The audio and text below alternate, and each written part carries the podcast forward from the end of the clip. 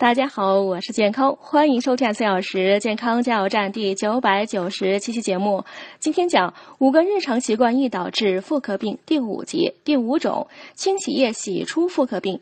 目前公认的阴道正常菌群中最重要的成员是乳酸杆菌，其主要功能是保护阴道不受外来菌侵袭，是阴道的健康卫士。所以，医学上常以阴道分泌物中乳酸杆菌的数量来判定阴道的清洁度及阴道自洁功能的好坏。如果经常用阴道清洗液，乳酸杆菌就会减少，阴道的酸碱度和微生态环境就会发生改变，从而有利于病原菌的繁殖生长，促使妇科病的发生，最终导致不孕症。